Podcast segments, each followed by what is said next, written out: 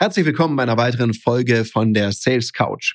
Ich habe eine interessante Frage gestellt bekommen und die habe ich tatsächlich schon öfters gestellt bekommen und vor kurzem ist mir aufgefallen, hm, habe ich noch nie beantwortet. Also machen wir das nochmal.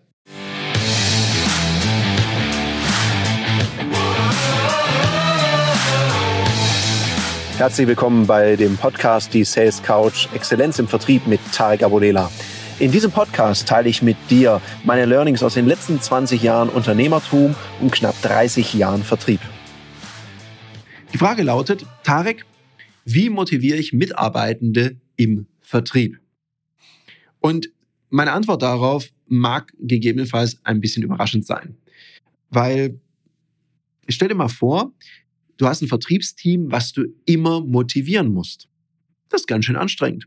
Und vor allem, wenn du mal nicht motivierst, nach links oder rechts schaust und das Vertriebsteam ist dann sofort weniger motiviert, die brauchen immer Zusprache, immer Impulse von außen, dann wird das eine ganz schön anstrengende Geschichte und vor allem dein Team wird sich nicht weiterentwickeln.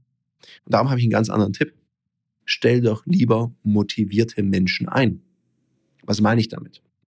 Achte doch darauf bei der Einstellung schon, was ist denn die Motivation von jemandem, sich bei dir zu bewerben?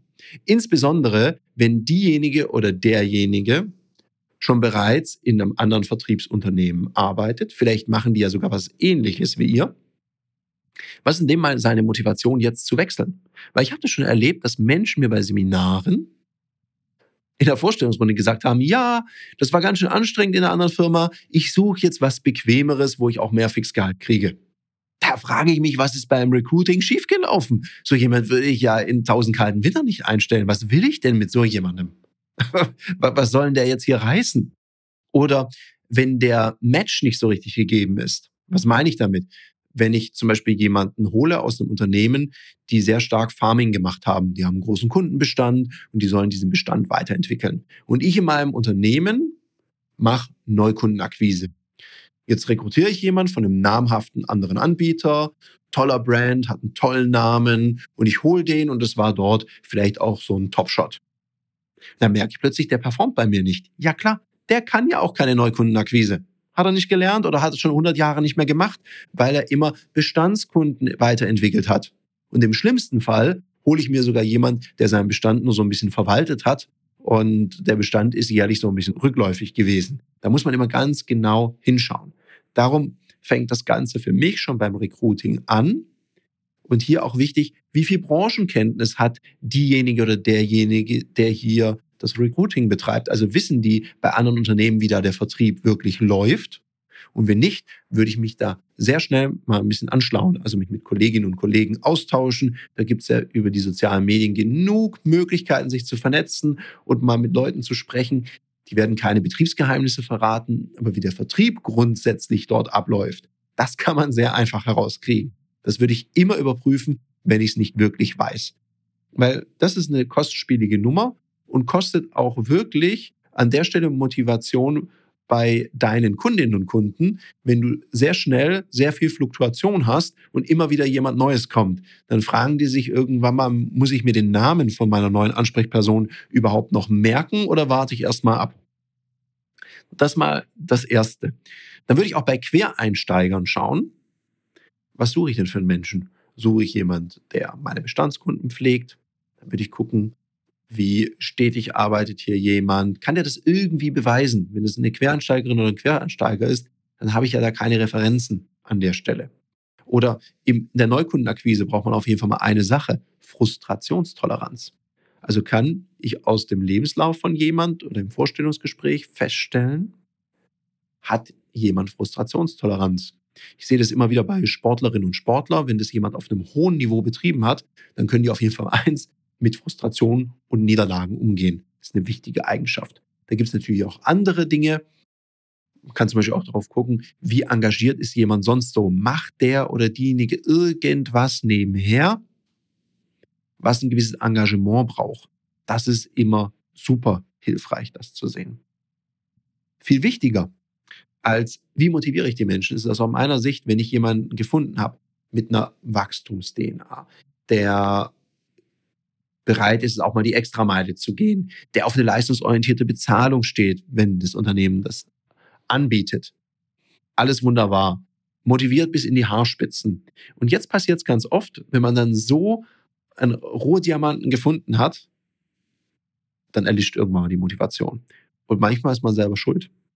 Und darum mal so aus der Erfahrung ein paar Aspekte, was wir immer wieder erleben, auch wenn wir Seminare geben, wenn wir Workshops machen, was so absolute Motivationskiller sind. Wenn ich jemandem etwas verspreche, was gar nicht so ist, dann ist das ein absoluter Killer. Also bitte seid ehrlich, wenn es um den Job geht, wenn es um die Beschreibung des Jobs geht. Wenn in dem Job es eben keinen Bestand, keinen Kundenbestand gibt, oder nur einen ganz kleinen, dann würde ich nicht von einem großen Kundenbestand reden, sondern genau sagen, das gibt's, daran verdienst du das und der Rest ist Neukundenakquise. Wie man sagt, oh, das habe ich mir anders vorgestellt oder das passt nicht mit meiner Lebenssituation zusammen. Don't do it, weil ein Vorstellungsgespräch ist ja immer eine beidseitige Geschichte. Und wenn das alles auf einer Lüge oder auf, ich sag mal, einem, einer gedehnten Wahrheit basiert, fängt es ja schon schwierig an. Endet dann in einer Fluktuation. Und die die sind richtig teuer. Jetzt mal was anderes. Wann trainierst du eigentlich deine Führungs- und Verkaufsfähigkeiten? Jetzt hast du hoffentlich nicht gesagt, immer in meinem Alltag. Das geht nämlich besser, weil Profis trainieren nicht im Wettkampf. Da wird Leistung abgerufen. Aus dem Grund bieten wir dir in einem geschützten Raum mit Gleichgesinnten auf unserer Plattform Ludoki Online die Möglichkeit zu trainieren, dich auszuprobieren, egal ob das jetzt Verkaufen ist, dafür gibt es Termine oder auch das Führen ist. Unter www.ludoki.com Termine kannst du dir ab 49 Euro an Termin sichern.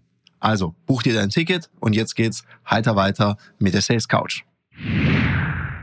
Ein anderer Killer ist ein schlechtes Onboarding. Und das merke ich immer wieder.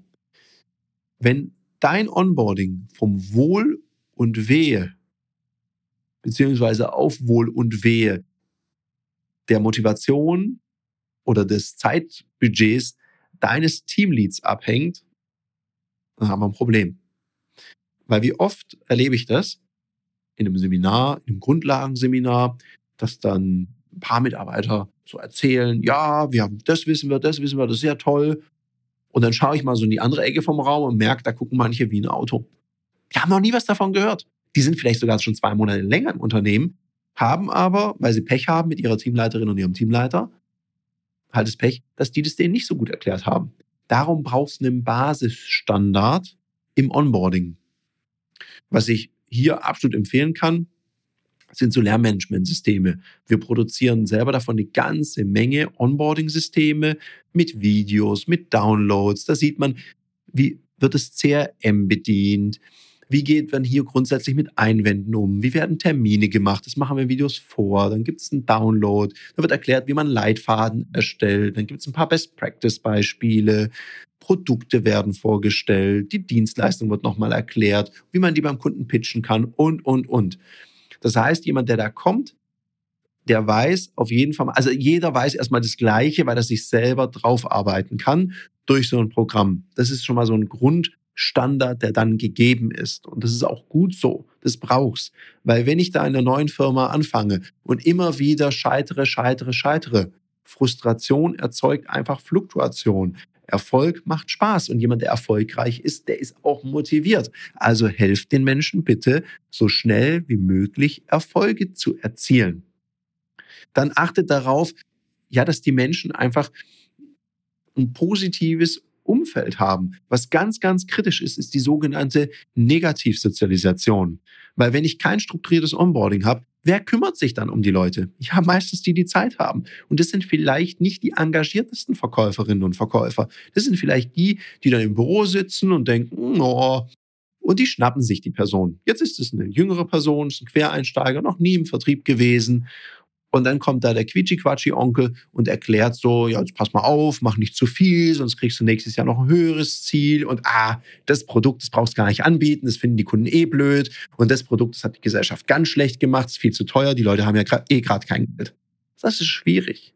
Und darum reite ich so sehr auf dem Thema Onboarding rum, weil es so das Fundament ist. Damit fängt alles an und darauf baut auch alles andere auf.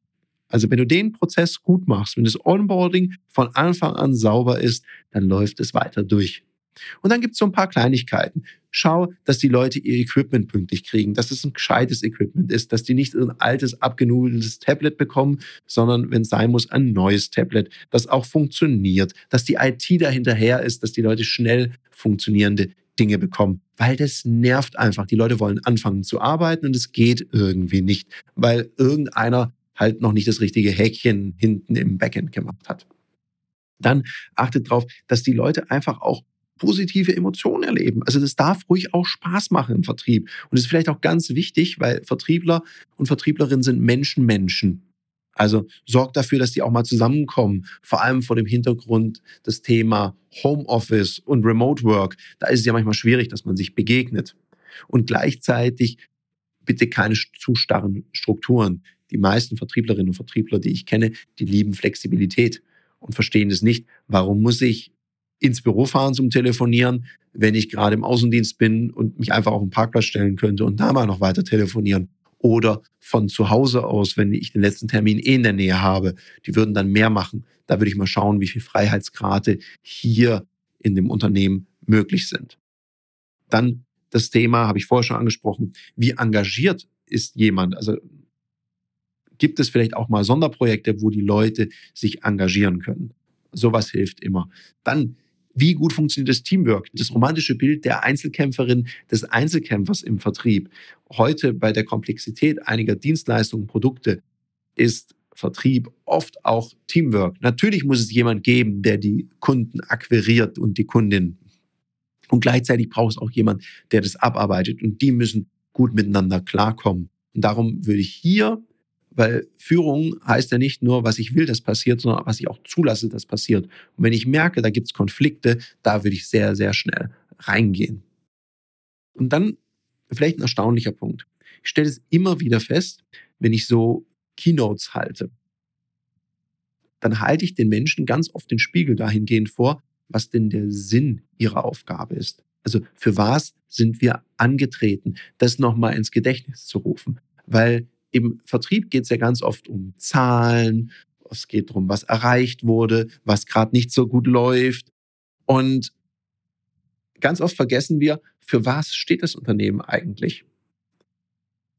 Was wollen wir erreichen? Was ist der Sinn der Aufgabe? Ganz oft geht es auch um Verantwortung. Verantwortung gegenüber den eigenen Kundinnen und Kunden, Verantwortung gegenüber den potenziellen Kundinnen und Kunden. Und vielleicht muss man das auch mal wieder ins Gedächtnis rufen. Und da kriegen wir regelmäßiges Feedback. Ach, das war sehr inspirierend. Das hat mir mal wieder gut getan, das zu hören. Sie haben ja recht. Da sollte ich mal wieder mehr den Fokus drauf legen, weil manchmal verspinnen wir uns in so, ja, in so Nebenschauplätzen, die überhaupt gar keinen Sinn ergeben. Und dann brauchst du Erfolge. Erfolge machen Freude. Und ich werde immer sehr darauf aufpassen, wenn jemand plötzlich, wenn ich sehe, die Zahlen gehen runter, er erzielt nicht mehr so viele Erfolge, dann gibt es manche, die machen so die Maßnahme, dann machen wir noch ein bisschen mehr Druck. Und wenn das nichts hilft, machen wir noch mehr Druck. Und dann kommt irgendjemand anders und sagt, bei uns ist alles viel leichter und zack, wechselt er das Unternehmen. Auch schwierig, weil wenn jemand sagt, bei uns ist Vertrieb ganz einfach, geht fast von selber, dann frage ich mich, für was brauchen die einen Vertrieb? Also das ist ja auch Käse, mit solchen Versprechungen zu locken. Darum immer dann, wenn jemand zu wenig erfolgreich ist oder sich nicht weiterentwickelt, da würde ich immer drauf gucken, weil Erfolg macht einfach mehr Spaß als Misserfolg. Und so einfach und platt es jetzt klingt, das ist wichtig. Also hier drauf schauen. In dem Sinne hoffe ich, es waren ein paar Inspirationen dabei. Ich wünsche noch einen ganz umsatzstarken Tag. Bis nächste Woche. Ich bin raus. Bis dahin. Das war eine Folge von Die Sales Couch. Danke, dass du hier deine Zeit investiert hast und bekanntlich bringt ja die Investition in dich selbst die beste Rendite. Und eins noch, ganz wichtig, vom Zuschauen ist noch niemand Meister geworden. Also, setz die Erkenntnisse, die du aus diesem Podcast gewonnen hast, für dich persönlich um. Wenn dir der Podcast gefallen hat, dann lass mir eine 5-Sterne-Bewertung da, hinterlass einen Kommentar und vor allem abonniert diesen Kanal, damit du in Zukunft keine Folge mehr verpasst. Und wenn du jetzt das Gefühl haben solltest, dass du jemanden kennst, der diesen Content auch unbedingt erfahren sollte, dann teil den mit ihm, weil Sharing is Caring und in diesem Sinne viel Erfolg beim Umsetzen.